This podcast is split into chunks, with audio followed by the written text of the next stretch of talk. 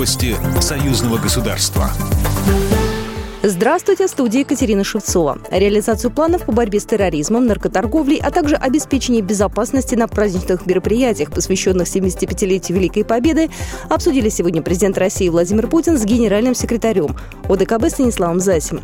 Встреча прошла в загородной резиденции Новоогарева. В ней принял участие помощник президента Юрий Ушаков. Представитель Республики Беларусь Станислав Зай занимает пост генерального секретаря ОДКБ с 1 января 2020 года.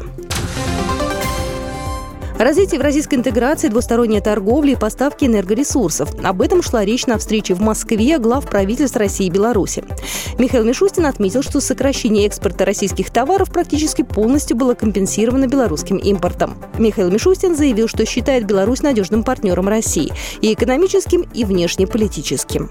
Беларусь – ведущий внешнеэкономический партнер России на пространстве СНГ. Но если сравнивать эти несколько лет, в 2018 году товарооборот наш составил 35,6 а, миллиарда долларов, увеличившись на 9,6 процента, если сравнивать с предыдущим годом.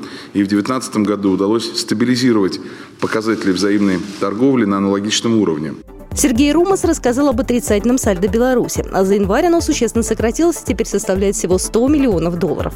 С начала этого года Беларусь и Россия сократили взаимный торговый оборот из-за снижения поставок нефти. Кроме вопроса двусторонних российско-белорусских отношений, речь на встрече шла также о евразийской интеграции.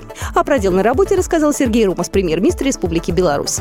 Движение в пятерке будет зависеть от того, насколько мы сблизим свои позиции. Знаете, перед нами президентами поставлена задача подготовить э, документы по стратегии интеграции. Наши вице-премьеры провели большую работу, там осталось несколько спорных вопросов, которые, я надеюсь, мы сегодня обсудим.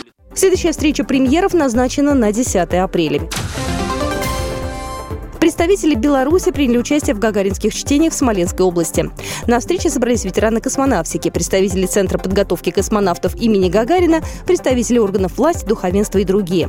Программой запланировано проведение пленарного заседания гагаринских чтений и работа научных секций.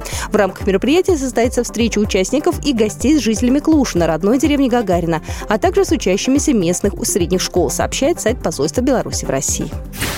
Программа произведена по заказу телерадиовещательной организации Союзного государства. По вопросу размещения рекламы на телеканале «Белрос» звоните по телефону в России 495 637 6522. В Беларуси плюс 375 44 759 37 76. Новости Союзного государства.